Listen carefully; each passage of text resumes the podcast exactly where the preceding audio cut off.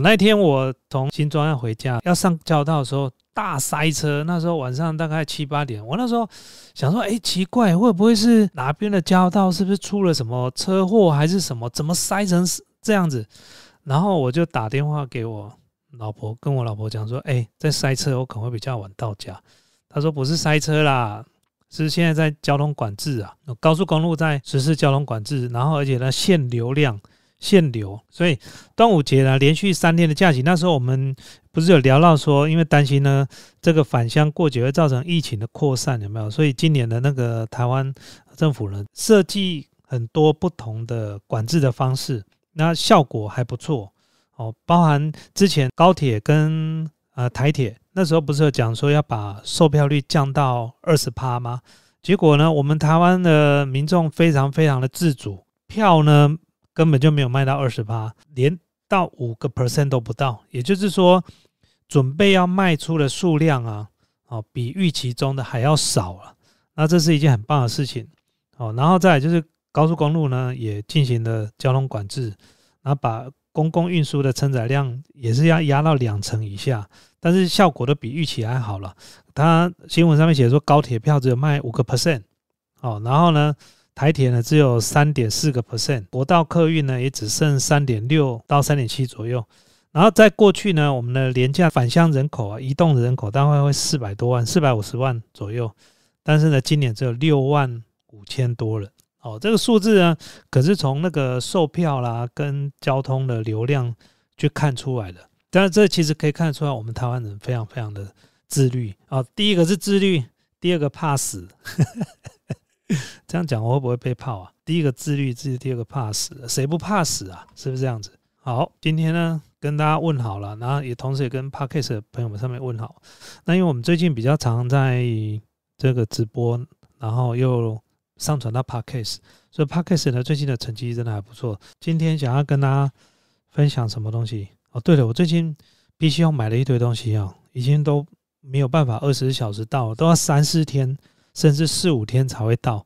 我最近买了一个那个拉面，嗯，台湾现在目前最红的那个拉面是什么？那家叫什么？一兰拉面，它有那个外带的。我在皮箱上面买皮箱上面就有卖一兰拉面的。然后我去跟他买的时候呢，我记得我买，然后到现在已经快两个礼拜，现在才寄到。哦，那一兰拉面那个我觉得蛮好吃的，它就是你自己在家把汤煮熟之后，把面煮一煮放进去，然后直接就可以吃。但是呢，一兰拉面我跟大家讲，因为真的太贵了，你可以去市面上买更好，也不要说更好了，买那种日本的手工的，或者是买更好的台湾手工的细面的面条，然后再把它放到一兰拉面里面的汤面下去煮就可以了。你两个可能吃起来你还分辨不太出来。哦，这样其实吃起来其实是非常非常好吃的。一兰拉面呢，我是买了两盒，一盒是放在领口，一盒要放在这边啊。然后在平常时的时候，肚子饿的时候可以吃。然后我最近呢，因为都一直住公司，对不对？就不像在家里可以吃那么好。家里老婆会煮饭呢，哦，我老婆她还蛮会煮饭的。他不是煮那种大餐，他就是蛮会弄那种，譬如说一些比较精致一点的料理，然后分量不是很多的，常常这样吃，然后就会胖。我后来我住公司最近的一个月，有很多天都在公司，我最近量体重瘦了快两公斤。半夜啊，晚上啊，没有东西吃，哎，哦，没有东西吃的意思是什么？就是第一个你会遇到的问题，第一个有零食啊，但你想要零食吃零食太甜，对身体不好。所以就不吃。那好，我煮面，其实我有面，我可以自己煮，我也可以煮饭，我可以自己煮饭。重点是什么？你吃完还要洗碗。以前在家里，对不对？你只要张开嘴巴讲说“我肚子饿，有没有东西可以吃”，老婆就会帮你弄好，对不对？弄完之后，碗是谁洗？老婆洗。我们只要张开嘴巴就好了。因为你可能会觉得说：“哎，我都怎么都不做家事。”其实我跟你讲，我前以前到现在都是这样，我是很注重那种分工的。我就跟我老婆讲说。我想办法把钱赚回来啊！你可不可以不要叫我做家事？但你也不用出去上班啊！你把家事做好就好了。所以呢，从以前到现在，我就是这样子，就是嗯，我男主外女主内，还有点有点像大男人主义，对不对？但是我真的不喜欢做家事啦。我想说，我认真把工作做好，这样可不可以让回来时候让我舒服一点？好，好了，非常感谢呢。这个最近有一些粉丝朋友寄，都知道我住公司嘛，寄吃的给我。那有粉丝朋友寄咖啡。哦，上次有跟大家说过，那他寄蛋卷，好，那这个蛋卷呢非常好吃，下次有机会呢，我再弄一个像这样的牛肉面的那个小短片跟大家分享一下。那这个蛋卷呢，它非常特别，现在蛋卷已经不是像那种以前的那种蛋卷，就是咬下去之后全部都是饼啊，它这里面都是有馅的，所以呢，甚至你还放到冰箱里面冰再拿出来吃。那 a l n 想要跟他聊聊，看有没有机会在我们的网站上面办团购，到时候再跟大家分享，好不好？然后还有卤味啊，卤味超好吃的，对，所以我最近这个吃了很多这些小东西、小零食。我们先来放一首歌，好不好？我今天找了几首歌，放一首歌给大家听。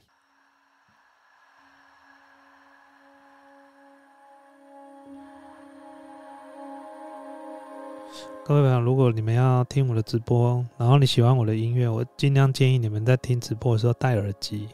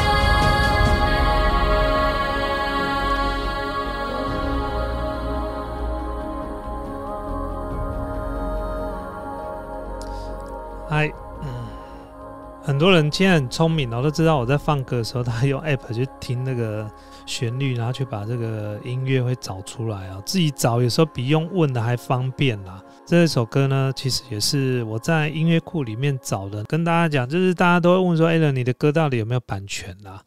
那我跟大家讲，我放的音乐呢，几乎都是我付费的，好不好？我付费的。那很多人都会一直问这个问题，会一直问重复的问题。不过今天呢，很有可能会放到没有版权的，哦。但是呢，我跟大家分享一件事啊，YouTube 它的音乐版权机制呢，它有三种。第一种就是播放这个音乐的时候呢，没事，哦。那这个音乐呢，当然是属于著作者的，不是你的。那你放了这首歌之后呢，为什么会没事？因为呢，这首歌呢，并没有被作者在 YouTube 的资料库里面注册成为他自己的著作权。所以呢，它的资料库里面没有无得比对、无从比对，哦，因为它是靠这个音乐的比对呢，去比对它的这个音乐的这首歌到底是什么。就像你们现在看到 A 人在播音乐的时候，听到 A 人在播音乐，你会拿 App 出来去听他的旋律，然后看看他他这首歌到底什么歌。他就是用这种技术，然后去把这首歌的名字找出来。这是第一个，也就是说，可能这首歌呢根本不知名，或者是说这首歌呢的作者呢他也不知道要去 YouTube 这边注册。所以当你用到这首歌的时候呢，就没事啊。那没事不代表以后都没事啊。哦，那只是他现在没有注册而已嘛。哦，这是第一个。那第二个会遇到问题是什么？这个音乐一样是有版权的，对方也有在这边注册哦。但是注册了之后呢，他愿意给你使用，但是你如果使用的时候，你用来盈利，那些所有的盈利的钱都是音乐著作者赚走啊。大家听得懂我的意思吧？就是说我音乐给你用啦，但是如果有著作权的问题的时候，就是。如果你用了我的音乐，那你的这一部影片的盈利呢，都归于我。哦，这是一个很聪明的做法，这是一种共享的方式。刚刚讲到第二个，对不对？再讲第三个。第三个是什么？就是我在 YouTube 上面，我是著作权人，就是我是作者就对了，我是创作者，这音乐是我创作的。那我在 YouTube 也有注册，但是呢，我不想给别人用。所以呢，当你如果用到我这首音乐的时候呢？YouTube 呢，他会警告你，甚至会叫你下架。哦，这是我们比较常遇到的问题。但是这一类的，说真的，其实我们在用的音乐不多啦，很少人这么笨。就是我用的音乐，我创作音乐不给别人用，因为什么？给别人用一个最棒的好处就是广告获利全部都算你的。哦，如果是你的话，你当然会希望是选择我刚刚讲第二个，对不对？你绝对不会选择第一个，也不会选择第三个。哦，大部分都是第二个。哦。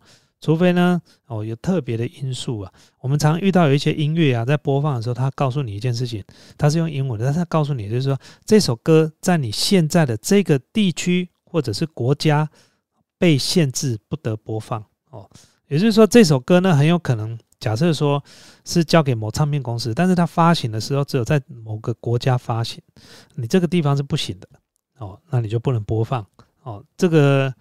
比较细节的，这我就比较不了解，好不好？因为现在疫情的关系，现在不是有很多人在打疫苗嘛？然后现在开始很多一线的医护人员在打疫苗。那之前呢，不是有人开始坐飞机说要去美国打疫苗？更夸张的是，有一些疫苗打疫苗，他们是我有看过那个行程，你知道吗？有钱人他们在打疫苗这部分，他是怎么计划的？单趟的行程来回这样子，一个人要二十万，包含打疫苗。啊，这里面的费用有什么？比如说住饭店呐，然后呢要隔离十四天，对不对？十四天隔离完出来之后呢，还要打疫苗，打完之后干嘛？到美国的各个景区去玩，就是有导游啊，然后还有交通的费用全部都算在里面。但是一个人就要二十万台币，哎，就空博哎，你咋办？代票呢？如果一家人哦，四个人，八十万就不见了。但是呢，有趣的是什么？就是。前几天不是遇到有一个是南投的一个四十四岁的妇人，然后他就在今年四月哦，就已经去美国接种疫苗，就疫苗接种完之后呢，六月三号才回来。哎，四月去，六月才回来，这是不是符合我刚刚讲？他去不可能是只有打疫苗，一定是到美国顺便到处去玩嘛。哦，然后呢，就回来是不是还是要居家检疫？就到最后确诊，已经。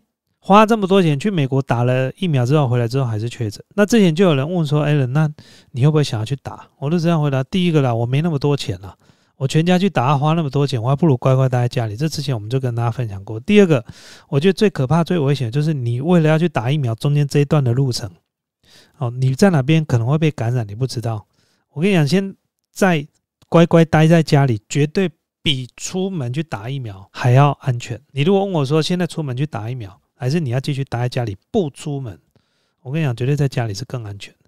所以我在半开玩笑的，我把自己锁在家里啊，等台湾的两千三百万人都打完之后，我就没事了。哦，开玩笑的，因为现在目前打完疫苗，其实它还是会被感染，只是它减少重症率是非常非常有显著的效果。因为六月十一号的时候，那时候台湾有来一百二十四万剂，这是日本。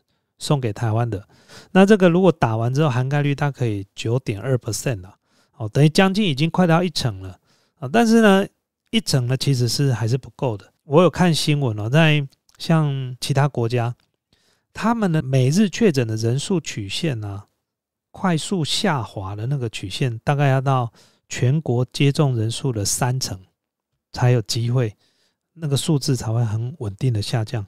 你像那个荷兰啊、美国啊、还有瑞士啊、法国，还有以色列，他们全国接种的全部都在三十 percent 以上，然后呢，人数呢才慢慢的下降。哦，所以呢，现在目前呢。因为我也打不到疫苗啦，因为现在我们我的分类已经不是在那个九大类里面的，所有都是以第一线呐，然后还有军警啊这些人员呐，哦，第一线的最为重要。我觉得我们还是乖乖待在家里了，然后先让他们打，我觉得这样子会比较好一点。公式跟 My Video 的原创影集《火神的眼泪》啊，这首呢其实已经很多朋友跟我说，但是因为我都没有去看了。昨天我其实昨天才开始看，我看到现在看第六集。看的非常非常的有感。那我记得我之前每次讲到公共议题的时候，很多粉丝朋友就会跟你讲：“哎，哥，你要去看《火神的眼泪》啊，《火神眼泪》，《火神眼泪》。”我那些人想说：“嗯，因为其实平常时我不太看台湾的影集，最主要是因为台湾的影集的内容哦，呃，很多地雷啊。”我比较不会去看偶像剧，然后再就是《火神眼泪》里面的很多的演员，他都是属于偶像剧类型的啊演艺人员，所以呢，对我来讲，我就有一种就是 先入为主的观念。那我那天回去的时候，我看 n e f r i 因为我有习惯看 n e f r i 的电影，我就看到《火神的眼泪》被推荐，然后是在首页的地方，然后我就决定，好，那我先播一集看看。结果光看到那个前面的精彩的画面，我就觉得他一次就重击打到。如果你对于公共议题的台湾的警消这一类的公共议题，你是有感的人啊，你光看片头的介绍啊，那一拳直直接打到你的你的心里面。我说我说这部电影为什么那么得人心？我觉得它真的是一个非常非常厉害的地方。他影片里面也写到说，这这个是纯属虚构内容，如有雷同，纯属巧合。大部分的人都会这样写，但我可以告诉你一件事情，这不是巧合，这个在警戒，这个就是一个很血淋淋的故事拿出来改编写的，只不过是可能人名改了，或者是故事的内容陈述的方式改了。但是我可以跟大家讲，这个绝对就是血淋淋的。哦，包含我尽量不要去剧透。我觉得大家应该去看这部电影，看完之后你会对很多的事情会有改观。虽然我本来就知道，我本来就知道为什么现在的各位应该都知道，我非常关心台湾的警察。我为什么关心台湾的警察？我为什么要关心台湾的警察？因为它关系到我的生命安全。如果我们不把警察这个环境弄得好好的，谁要来保护我们？临检，你就说，呃，你为什么要临检我？台湾的宪法有权保护我们的人权，你为什么要临检我？哦，然后开车酒驾的撞死人，你就说酒驾为什么没有拦他？哦，开枪啊，开枪打死后座的，呃，用枪法则不对，是不是这样子？虽然这部讲的是消防员。但是呢，就整整让我联想到台湾的很多的这个算是官僚吗？各位应该知道，我常常在动不动就会拿最近的警察呢、警戒呢又发生了什么事情。我对这个部分我非常非常的关心的原因，是因为这个东西如果没有搞好，它影响到我们的治安，影响到我们的治安呢，就影响到我们的安全。你想不想要希望晚上回家的时候？在高速公路开车的时候，这一条高速公路上面没有任何的酒驾，你希不希望？然后你又告诉我说，临检是违法的，但你又要说酒驾是不对的，请问你怎么做？你要人权，但是你不要临检哦，那你又要警察去查酒驾？这部影集真的非常好看了，你看完之后呢，你就会觉得真的是改变你很多的想法。当然，有些东西我本来就知道了。我对消防员呢稍微了解一些，因为 a l a n 很多好朋友在消防队，包含以前我骑公路车的 Mike，他也是在消防队。哦，这都好朋友。他现在结婚了，也生小孩，当爸爸了。啊，我最近也比较少骑车，所以比较少联络。但是我们脸书都是朋友。那还有另外还有 Rick Allen 很好的朋友。过去呢，因为 Allen 曾经有一阵子经营的产品呢，赞助给这个消防队，那甚至有消防员，呃，应该是说，呃，我记得是新北市还是新庄的消防局。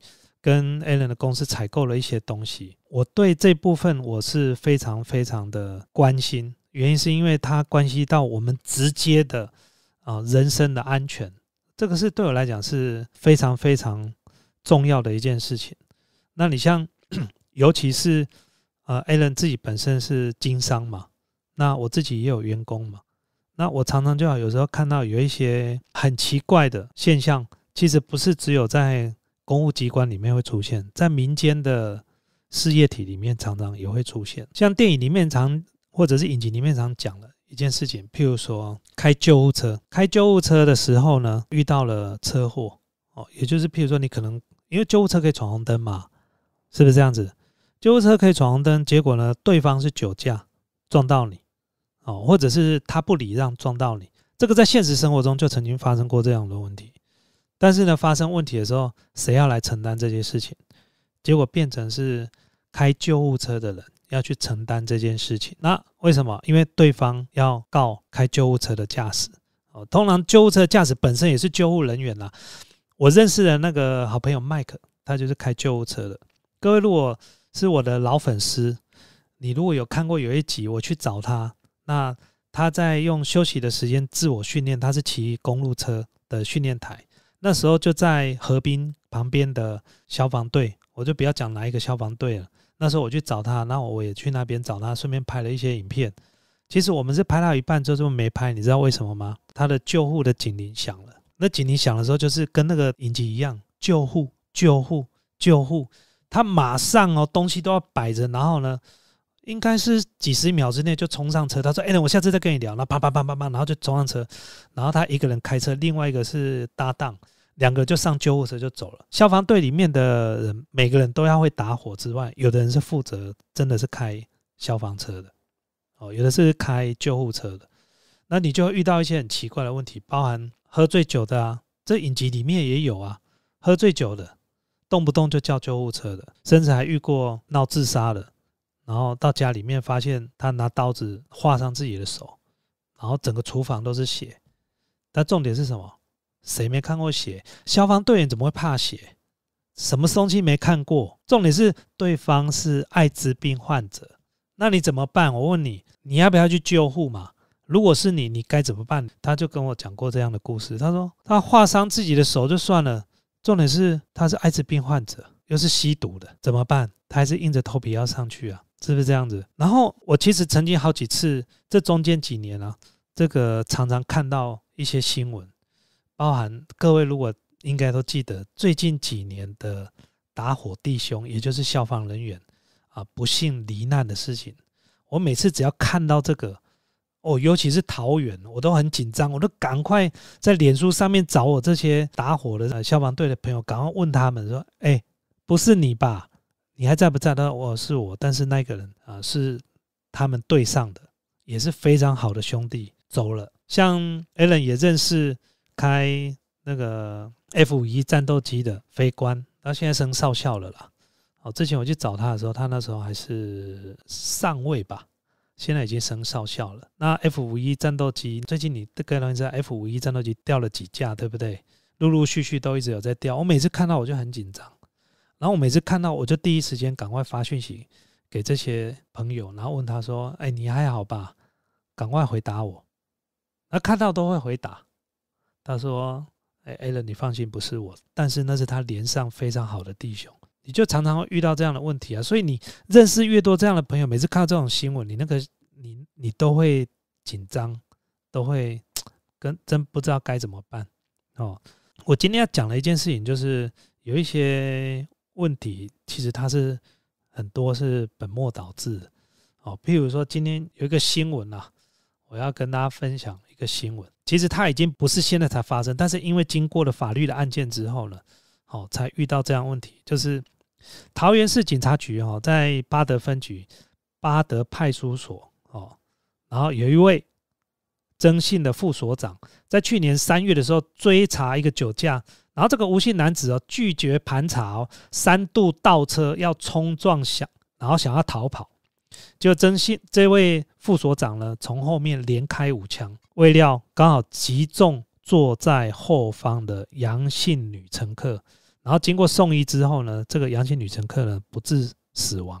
事后呢，家属质疑警察用枪过度哦，非适当的时机，然后提告过失致死。结果桃园的地方检察官呢，认为副所长用枪呢不符合比例原则哦，依过失致死罪起诉啊。同样这个案件呢，驾驶的那个是吴姓男子嘛，那当然是依照妨碍公务起诉。哎，各位，这两个差多少啊？他倒车冲撞应该是怎么样？想要杀人预谋，这个是他比较属于这个罪，就变成是只有妨碍公务。然后呢，警察呢变成是什么样？过失致死。然后这是去年三月二十七的时候晚上十一点的事事情了。然后呢，开车的是四十八岁的，载着一个另外一个女性。我跟你讲，这样子的问题哦层出不穷。我们常常在看到这样子的东西哦，实在是太多了。所以我要。跟大家讲一件事情：如果我们台湾的是法律是这样子，如果再不修正这样的问题，或者是警政单位不再修正这样的问题，我跟你讲，以后警察都没有人敢开枪。我干嘛开枪？我如果开枪，等下打错人了怎么办？或打很准，刚好把他打死了怎么办？对方家属要告我。他等下车子开出去撞到别人是撞别人啊，至少我还我还好好的。我为什么要开枪？很多警察为什么要开枪？那当下的时间，第一个反应不是为了自卫，而是怕他如果真的枪真的不拦他下来的话，这个酒驾的揪空哎，要开车出去之后，不知道会撞死。如果万一有一天去撞死的一个正在过马路的人，这个过马路的人很有可能是某一位单亲家庭妈妈的独子，他就这么一个小孩子而已。最常看到这种新闻，硕士才刚毕业。哦，或者在刚结婚，他老婆才刚生小孩，然后就发生这样的问题，哦啊，不然就是什么样？你就看到警察在拦检的时候，然后被车子撞到，然后受伤，哦，或者是因公殉职，然后每次因公殉职的，你就看到很奇怪，就刚好老婆就刚怀孕，不然就刚结婚，啊，怎么都那么倒霉，祸不单行，为什么常常看到这样的问题？好，那你像看到这样的新闻呢，你就会这样？为什么警察现在不敢开枪？就会像遇到这种问题。如果是警察，我也不要开枪啊。为什么开枪？开枪他们写不完的报告。这个之前已经讲过很多次，因为我跟你讲，为什么你知道吗？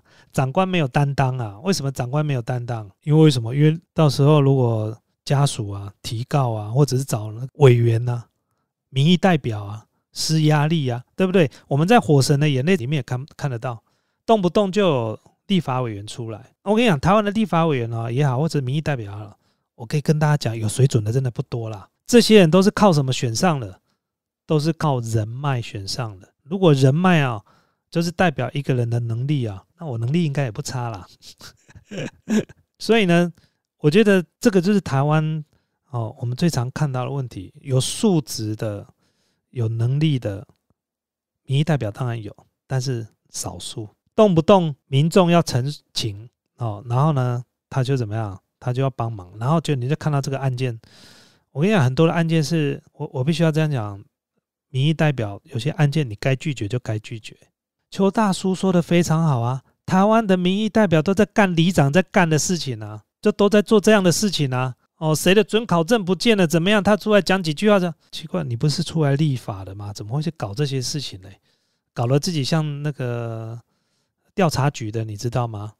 都一天到晚在，然后动不动就要开记者会啦，要干嘛啦？然后动不动就要怎么样，对谁施压力啦？不然我就要砍你的预算了，都是这样子啊。这个叫做劣币驱逐良币啊。我们看那个《火神的眼泪》里面也是一样的啦。救护车也好，或者是破门而入哦，因为里面呢可能发生了火灾，然后呢，到底要不要破门？到底要不要破门？门破了之后，就发现里面根本就没有火灾的时候，这一片门，这片门居然要消防员付钱去赔这个门，因为呢，住家呢要告这个消防人员，你破了我家的门啊，我要告你。这个我跟你讲，这个在现实生活中全部通都会有，通通都会有。我们来聊一下刚刚的警察那个案件啊，我的逻辑是这样子哈，第一个，很多的长官啊没有担当。我讲我自己的例子最好，我不要讲别人了。各位应该已经不止一次听过我之前创业的时候，曾经有一次我的网站上面用了别人的著作权的图片，我被别人告赔了一百二十几万的和解金，我赔了一百二十几万的和解金。那这个图是谁用的？我的员工用的。我可以跟你讲一件事情：十个老板有九个老板到最后都会在告那个员工。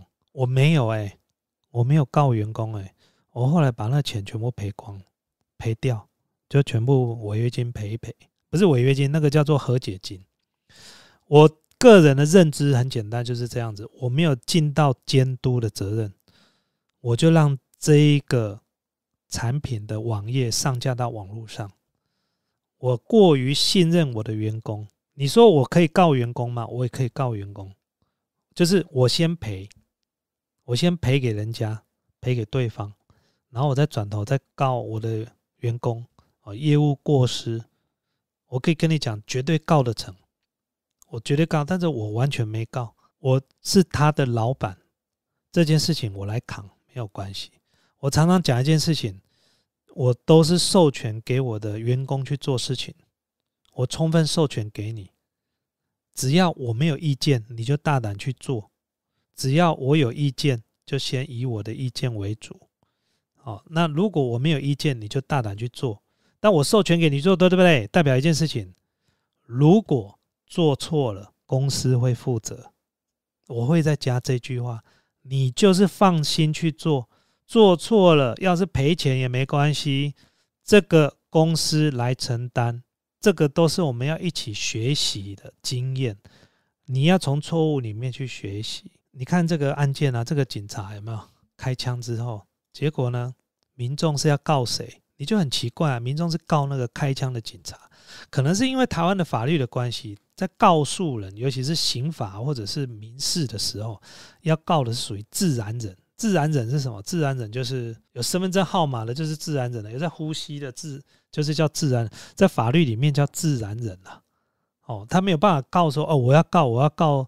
桃园市警察局不能哦，他他告是告那个开枪的那一个人，就是因为法律的关系，就变成是这样子。可是这些是很奇怪的一件事情，他是执行公务，对不对？他是执行公务，执行公务里面所有出现的任何问题，应该要由该机关来承担。哦，各位了解我意思吧？哦，有人问说，法人没办法告吗？法人当然可以告啊，但是当事的律师一定是跟他讲说，你就告警察就对了。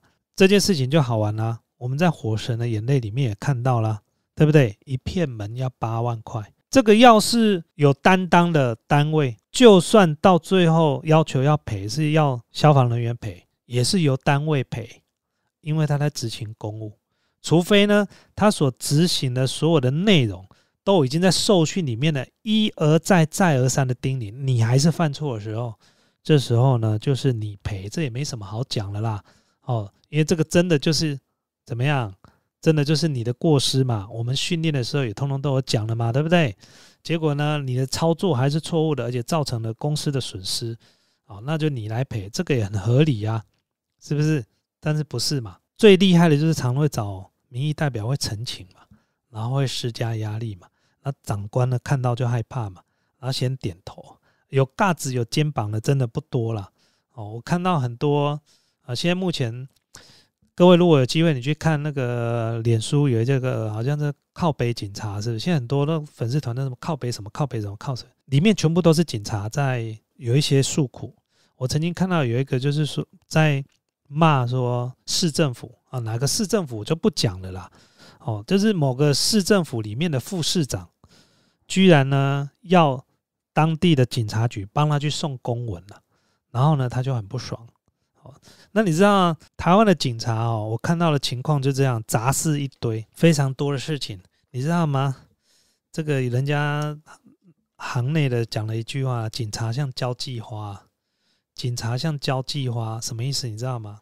动不动就被叫来叫去啊！比如说这边发生什么事情，然后需要有人保护，然后就弄个这个打卡，然后警察每天就来这边签名打卡，甚至呢派人保护哦。然后甚至呢，有时候发生什么问题呢，就叫警察去弄。现在呢，连这个很多的地方不能营业，对不对？八大不是被要求不能营业，或者是有些人不能营业，然后要警察去查，然后要全身要戒护，甚至呢，我们在《火神的眼泪》里面看到了，连抓蛇、抓捕这个蜜蜂也都要，也通通都要消防人员去。这是我看到。之前我在曾经讲过了，这些都不属于专业人员在做的事情，应该另外让别人去做。我们最常看到就是现在的台湾的警察不像警察，哦，警察什么事情通通都要做。我跟你讲，当如果一个警察哈做一个警察这么没尊严的时候，我可以告诉你，以后呢什么样的人才会来当警察？你们自己想就好了。如果这个工作已经开始这么没尊严的时候，什么样的人会去当警察？以前呢，我们小时候的志愿就是：哎，你要这样，我要当总统啊，我要当科学家，我要当医生，我要当老师，我要当音乐家。很多人写警察，你知道，男生很多人写警察，有些要当军人。你看现在谁写警察？越来越少。你们觉得现在警察很烂，对不对？也是你们害的，因为大家不当警察，然后烂人呢也找不到工作，都去考警校、考警专啊。然后呢？因为什么呀？人才都不进来嘛，啊，空缺一直有嘛。我举例来讲，今天如果一个学校大家都不考的时候，请问他会有高材生进来吗？不会吧？是不是这样子？如果今天大家不去考警校的时候，好的人都不去考警校，好的人都不去当念警专，请问你会有人才进来吗？火神的眼泪，我觉得真的非常好看，你们可以去看一下这部影集，我非常喜欢。我看到第六部啊，每一部，哎。应该这么说，几乎没有冷场，几乎没有冷场，我觉得非常非常好看。我的直播不是有讲到，就是关于这个现在疫情的关系，然后因为戴口罩，很多人不戴口罩，甚至还有全身脱光光在路上跑了。这个时候呢，疯子特别多，对不对？然后还有拿刀子的，那台湾就是这样啊，你不能开枪啊，他已经拿刀子在挥了，你还不能开枪。结果呢，大家为了要围住他，那一个警察脖子被划伤了。哎，现在只是划伤哦。如果画到动脉的时候怎么办？才要来检讨吗？我是这样觉得，我个人是这样觉得啦。当你已经危害到公共安全的时候，在这段时间呢，就没有所谓的人不人权的问题。我常常这样讲一件事情，我是不是跟大家分享过？员工是公司最重要的资产，超贵，很贵啊！我跟你讲，我那天开玩笑，我说如果把我这个团队，我先讲了，假设说我的员工愿意了，我先假设了，如果把我的员工卖给某一家公司，然后他们也都愿意，然后。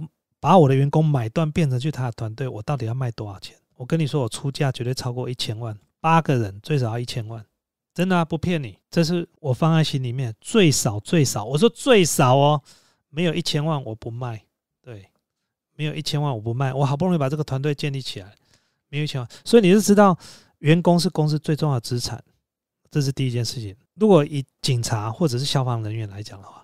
他们的人命是不是也是最重要的资产？你知道他们要训练多久才能出来当一名警察吗？他们要专业训练多久才能出来当一个消防员吗？然后你叫他去抓蛇，你叫他去摘蜂窝啊，你叫他开救护车去摘那个路边的那个喝醉酒的，还有叫他们去出公差的。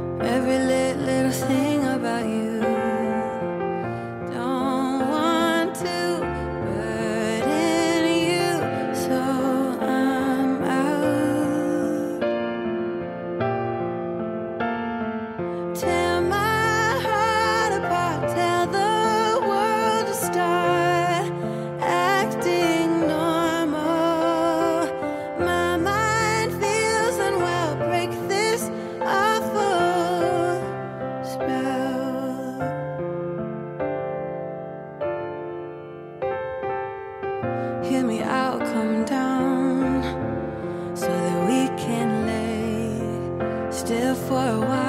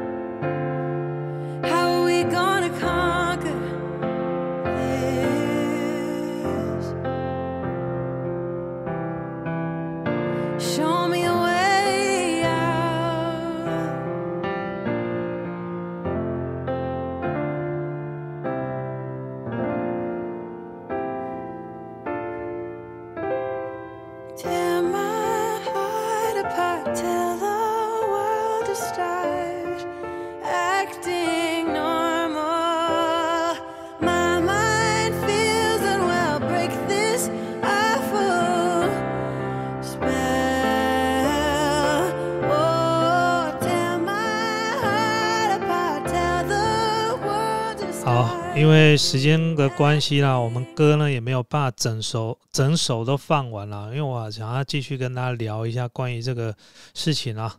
其实呢，我们用一些反向思考想一件事情啊，你觉得呢？你到一家公司也好，或者是你假设说你混黑道的好了，你今天是混黑道的，今天要跟了一个老大，或者是你在上班，你去跟了一个主管，你希望你跟到什么样的人？你希望跟到什么样的？你绝对希望跟到一个肩膀的的主管，就是这个主管呢很照顾你，非常照顾你，然后呢有什么问题呢，他都能够帮你解决。哦，你如果是干黑道的，那更简单啦、我当然要跟一个怎么样？第一个老大一定还大尾对吧？哦，啊，不然就上波爱搞这兄弟爱叫狗啊。我讲中文啊，这个老大第一个呢要很照顾我这个小弟，我才会跟他嘛。啊，一样的意思嘛。那、每次出了事情的时候呢，都要我们小弟去扛，我干嘛要跟这个老大？在公司也是一样啊。我跟大家讲一件事情哦，我发现我从高一的时候开始，高中一年级的时候，在朋友圈里面，我是属于那种比较带头的人。哦，不能说是领导，是比较带头，因为我高一就当班长嘛。哦，高一当班长的时候呢，再来下学期就换了别人当班长，那老师就要轮流嘛。结果呢，二年级的时候我就要转学，老师说你为什么要转学？我二年级上学期还想说要找你继续当班长，因为我那时候当班长的时候算还蛮严格的，哦，就很人家讲就很机车就对了，机车到同学想要揍我，你知道吗？不算结业典礼吧，就是学期末的暑假要放暑假的最后一天呐、还是暑假还是寒假？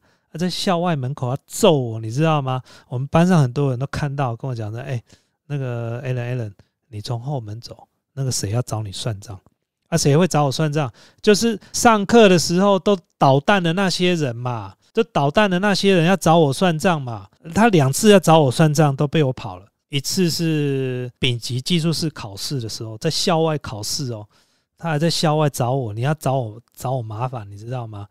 哦，那后来同学还是跟我讲，那个 A 人他还是没死心，他又找了两三个人在门口等你，你最好从另外的门走。我考完试我就走了，我考完试我就走了，因为我我是不会跟人家打架的那种人哦。然后呢，我一直到差不多三十岁的时候，我的性格，我个我的个性比较属于那种，也不能说一定是领导，就是大家比较会听我的意见啦。我讲给你听嘛，我们社区五百三十五户嘛，对不对？我第六年的时候，我当了一般的委员，结果呢，隔年我就当主任委员。哎，主任委员不是在辖区的小社区的主任委员，我们社区五百多户，哎，你知道管五百多户多难管，你知道吗？啊，讲到这个，我就讲到一个案例啊。之前呢、我在当主任委员的时候，我们社区不是有请那个保全人员嘛？那请那个保全人员啊，那个保全公司，我跟你讲，保全公司真的是，哎，我想到保全公司，我就只能直摇头啊。我们的社区的走道、站了一个保全人员，然后手上有一个遥控器，那个遥控器呢是在干嘛的？控制那个栅栏的上下的栅栏的。然后结果呢，它这个栅栏其实是自动的啊，他就给搞。看到摩托车来了，他就给它按上，然后打开。摩托车走着，他给按下，又把它关起来。哦，他可能是希望就是说有管制啊，哈，然后透过手动的方式。结果好死不死呢，有一次呢，摩托车从下面上来，然后他刚好前面有一个人过去的时候，他关下来，后边那个摩托车呢，他为了想要追前面那个栅栏，还没关下上去，结果他一冲上去的时候呢，这个栅栏下来，直接往他头上直接打下去，栅栏打他头上，摩托车整个摔倒，一个女生。那结果呢，受伤之后呢，去医院检查，结果检查回来之后呢，哦，讲了一堆说什么哪边有问题，哪边有。因为那时候我正在委员会开会嘛，每一个月开一次会，在社区委员会开会，开到一半之后楼下很吵，突然就有人上来。哦，原来是社区的住户上，因为我完全不知道这件事情，他们冲上来会议室，我才发现这个事情。上来之后有谁？有住户，还有住户的家人，然后还有保全公司的人员。然后上来一上来就讲话就很大声。我后来了解了什么状况之后，才发现原来是这件事情。可是有趣的是什么，你知道吗？这个住户呢要求要赔偿，哦，他受伤，他要求赔偿，我也觉得情有可原啦。哦，他一开始本来是想说，听说是要告管委会。哦，那时候我就紧张，哎，我是主任委员呢，你知道吗？社区的主任委员不是好玩的呢。社区出事的时候，你是法定代理人呢，法定代理人哦，因为他在告的时候要有一个自然人代表啊，我就是那个自然人代表。峡谷社区如果财务出了状况，哦，出了什么问题，贪污什么，我跟你讲，第一个倒霉就我，因为我是代表人，我是代表整个社区，我是代表人，所以不是那么简单的。然后后来呢？呃，要求赔偿金额不低哦。那我这边我就不讲金额啦，就是你看到这金额，你就觉得不能说夸张哦，这是他的权利。但重点来的是什么？保全公司的主管来了，肇事的那个保全公司人员也在。但是呢，保全公司就是一副就是怎么样，叫那个保全肇事的人自己跟我们的住户谈。我一看，我整个就火大了，你知道吗？我说。你有没有搞错？你们公司应该出面来跟我们的住户谈吧，不然也来跟我谈吧。你怎么叫你们的保全人员去跟我的住户谈？他是能谈什么？我问你，他是能谈什么？你要叫他一个人赔，是不是？他一个月薪水领多少？你要赔这个钱，他赔得起吗？就是这样子，很多公司都是这样子，民间也有这样子的公司，出了事就就叫员工去处理，员工去赔。那我请问你，这样子的主管谁要跟？没有人要跟啊！我后来是跟他说：“你如果不处理，我跟你讲很简单，我们的租户也会告你们公司，就是告当事人之外，再加告你们公司。”那住户后来得到理解，他知道这个是保全公司的人为，他本来是要告，也是要告社区的，但是因为他知道这个再牵拖到管委会有点比较远，因为什么？因为这个保全公司是管委会招标来的。所以其实有连带责任，但是呢，这个住户算还不错，后来他也没有告我们，哦，不然他是连我都要告，你知道吗？最后呢，我就跟保全公司一直跟他讲，你这个东西你公司不出面是不行的，你不可能叫你的员工出来处理这个事情，他如果明天就给你不干了，你怎么办？我问你，你如果这件事情处理不好，你社区也不要给我做了，你就做到下个月，哦，你们如果连这都不处理，我就另外招标再找人。然后后来呢，他们就公司出面，然后写了一份和解书。那因为我是主任委员嘛，那也有参与整个和解的过程。我知道金额，然后也看到影印本了，呃，处理的还算圆满。那那个我们的住户后来也康复了，他那一阵时间的脖子都弄了一个护颈的。所以呢，这个就是我跟大家分享一件事情啊，如果你要有人对的人，你要有好的人。愿意跟你一起做事情，你要成为一个有肩膀的人，这个非常重要。什么是有肩膀的人啊？你下属了，你部署或者是你的底下的谁出了什么问题，你一定要第一个跳出来处理这个问题。像之前我们公司有发生过跟消费者的纠纷啊，不是我们去对消费者，而是消费者他认为我们应该怎么样哦，然后跑到公司来。我们的公司大部分都是女生。我如果看到我们的员工受到这种委屈，我其实我也是看不太下去。那个都是好几年前的事情了。后来我我一样是出面啊，我一样是出面。后来那个消费者很生气的走了，因为我出来之后我更凶。然后我说：“你如果要去消保会，你去消保会嘛。我要不要我给你电话？哦，你如果要再这样闹，我就叫警察来。”然后后来他就走了，也没有下文了。但是有很多主管了，遇到这样问题，他就会缩在办公室里面，他就不出来了。我会觉得说，如果说你觉得你现在是一个人家的长官也好，或者是你是人家老板也好，或者是你是人家的啊，不管也好，就是我觉得如果你想要成为一个你底下要能人，你当一个有肩膀的靠山，真的是一个非常非常重要的事情。有责任，这个事情非常，这个绝对是非常非常重要。有信用、有责任，这个都非常非常重要，好不好？对，这是我一二十年来跟大家分享。我记得我之前也跟大家分享过一个啊，那时候我才刚创业，二十八岁吧。就有一次我有听过的朋友们，就你再听一次。我那时候我公司里面的员工就只有一位，那时候回来上班的时候，然后有另外一个很好的朋友也坐在旁边，他就利用这个抽烟的时候，就故意提了一句话，他说：“哎 a l a n 啊，你不知道上礼拜发生什么事？”我说：“我不知道什么事，到底什么事？”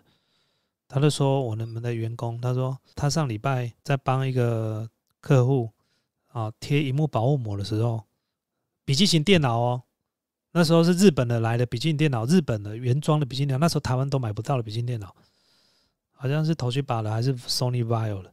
他说只是贴个荧幕保荧幕这样布擦一擦而已，啪一道裂痕从左边裂到最右上面，吓死了。这时候呢，他在贴荧幕保护贴的时候呢，客户刚好在旁边看，整个傻眼了。你知道在那个年代，Sony Vaio 笔记电脑台湾没有卖，每个人把它买到的时候跟宝物一样拿在手上，你知道吗？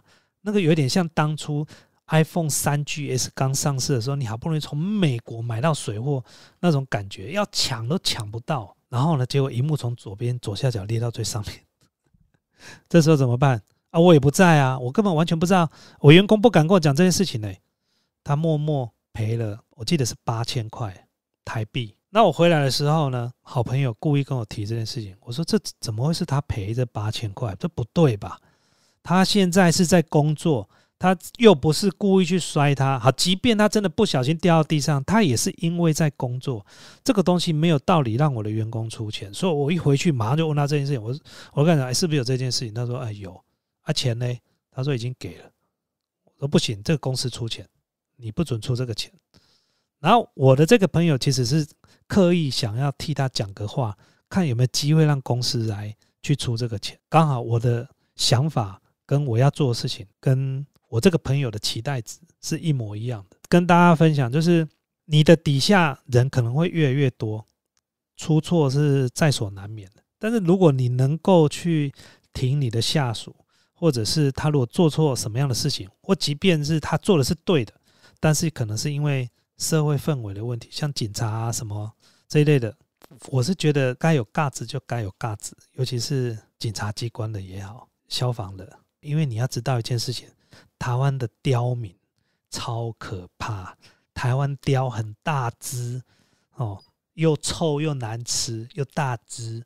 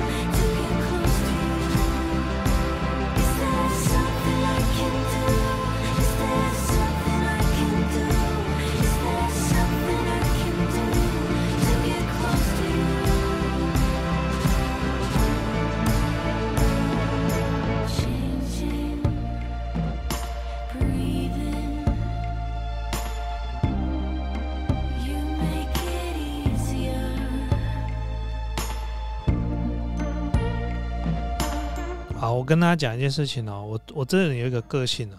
第一件事情，我先讲一下 我们的牛肉面现在又开始了，各位，因为现在疫情的关系呢，这个冷冻的哦很难寄，但是现在呢又开始，只是会比较慢，好不好？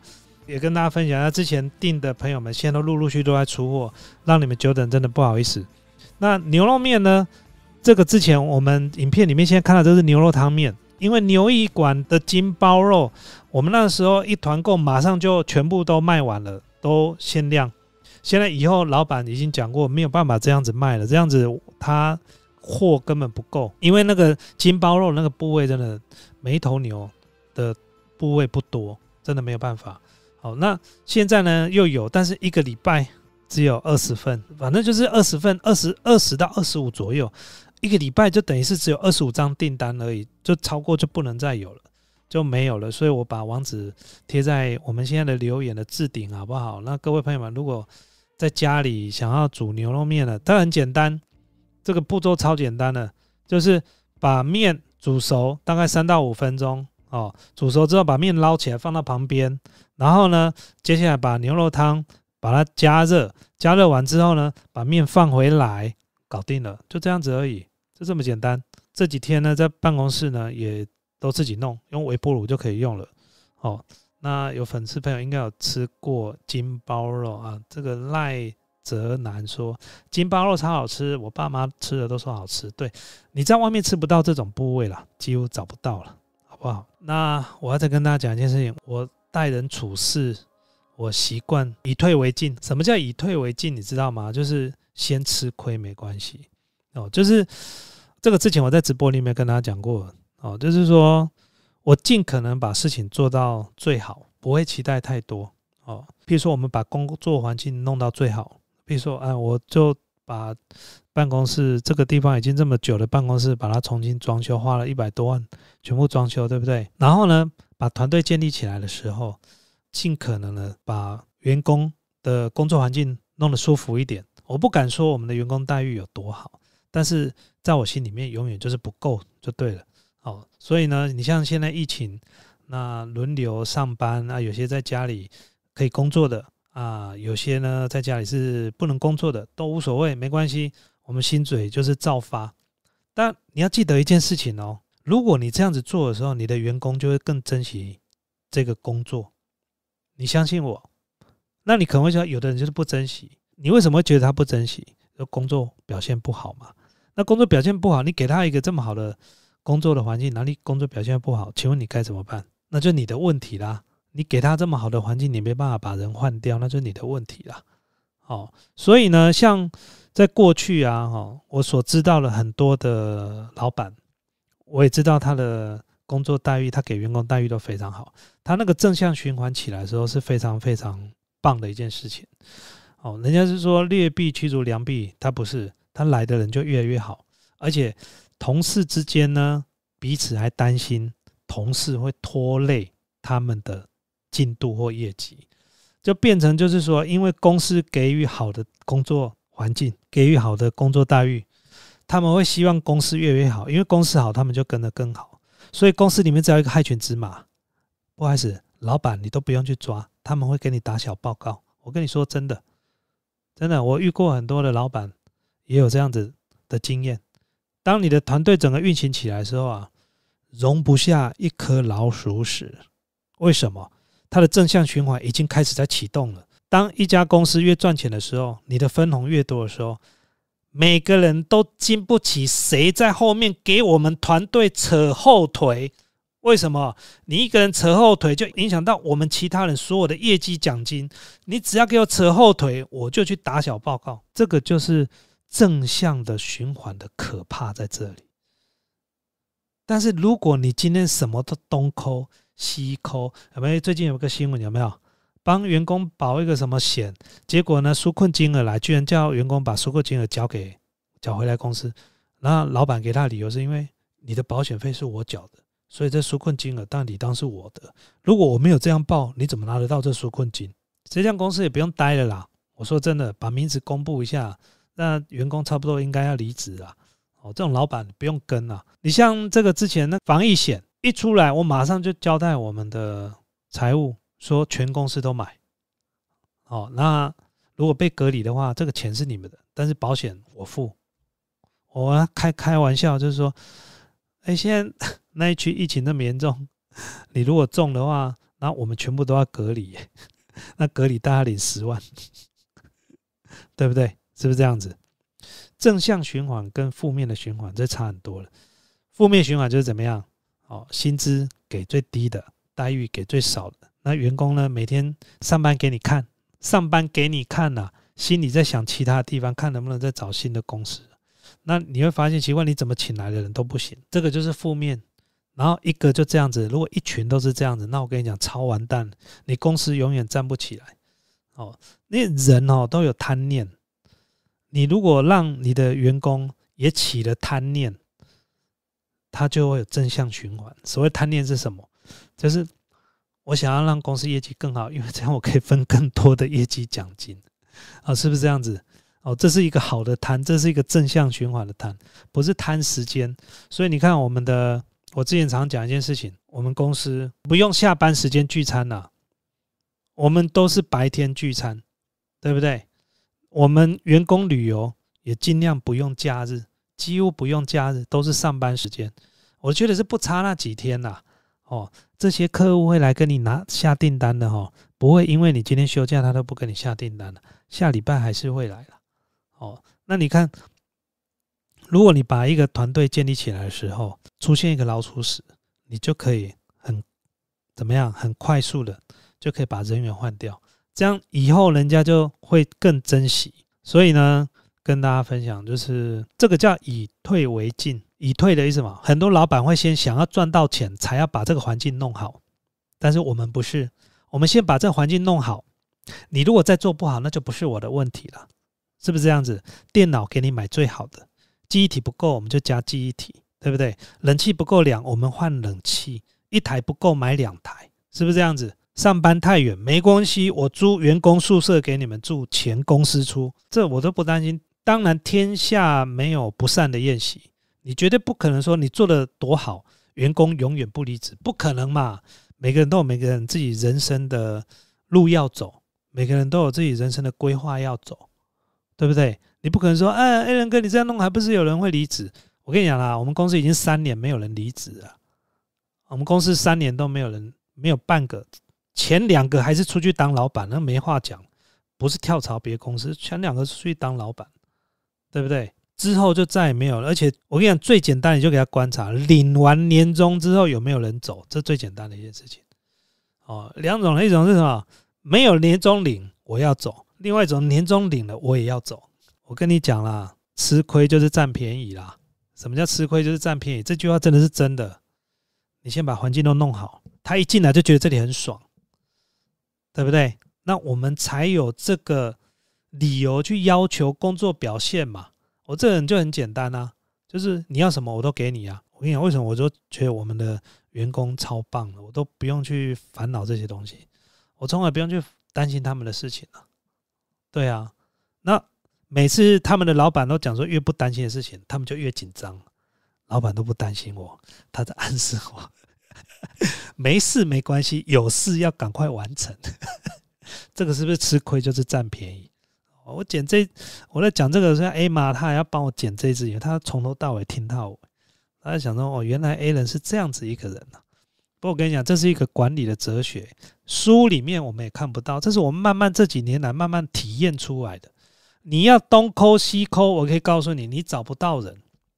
你这也不抠，那也不抠，这也给，那也给，这团队整个运行出来之后，我告诉你，你如果说今天你有职缺，外面有人要抽号码牌排队来应征，你知道吗？你信不信？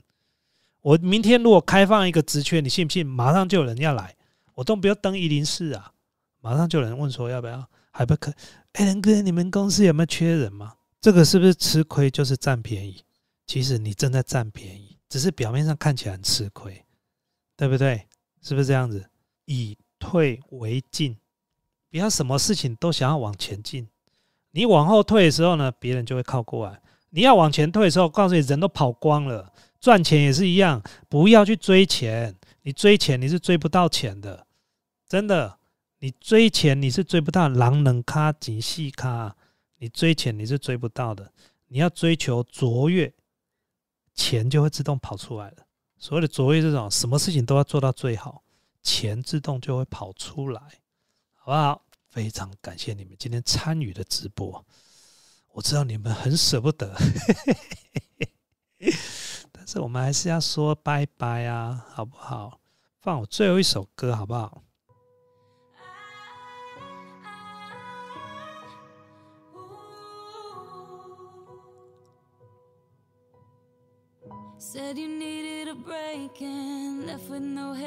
哎，赶快去买牛肉面。好，我这边稍微让我工商一下好了。如果我最近一直在找有一些什么东西可以做有关于疫情的东西，我真的我还持续还是要发薪水，我还是要想办法补足这些呃业绩下滑的部分。哎，卫斯理小天，谢谢。好想念摄影小鲜肉啊，他去当兵了，好不好？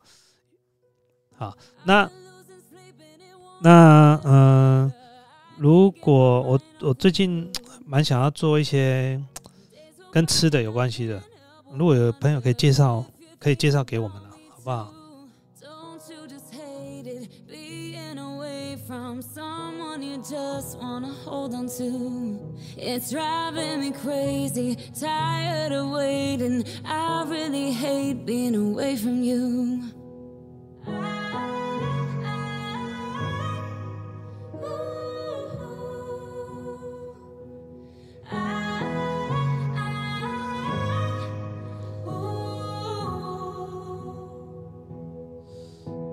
好，我再提醒大家，因为我最近比较少讲，所以各位，如果你希望有什么样的东西，你要投稿给我的，你可以到我的脸书专业上面，然后私讯我们，到我们脸书上，你就你一进来就直接写了，你不要再写说 “hello”，然后等我们回应啊你好，不用，你就把整篇就丢过来，我们就会有人，我们我会有人处理，不要客气好不好？不要等到我回答哦。Hi Ken，谢谢你的懂内哦。所以呢，你就是把你投稿给我，那如果我们可以的，我们就可以在节目里面跟大家分享，好不好？那你不要写那个很短，写一句话啊，N 哥你好，我是谁？最近疫情影响，然后我的声音变好差哦，啊，就这样的啊，我这样子我都不知道怎么样，就是我需要一点点故事，我一点点一点点故事，然后呢，火神的眼泪去看哦，好不好？超好看，赞！我应该搞不好这礼拜就全看完了。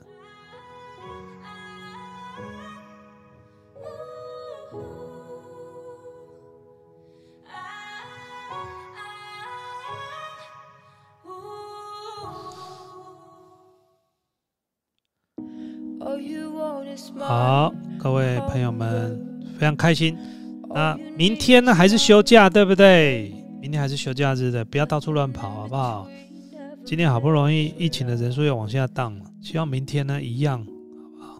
可以继续往下。好，那今天我们直播就到这个地方啦。Thunder,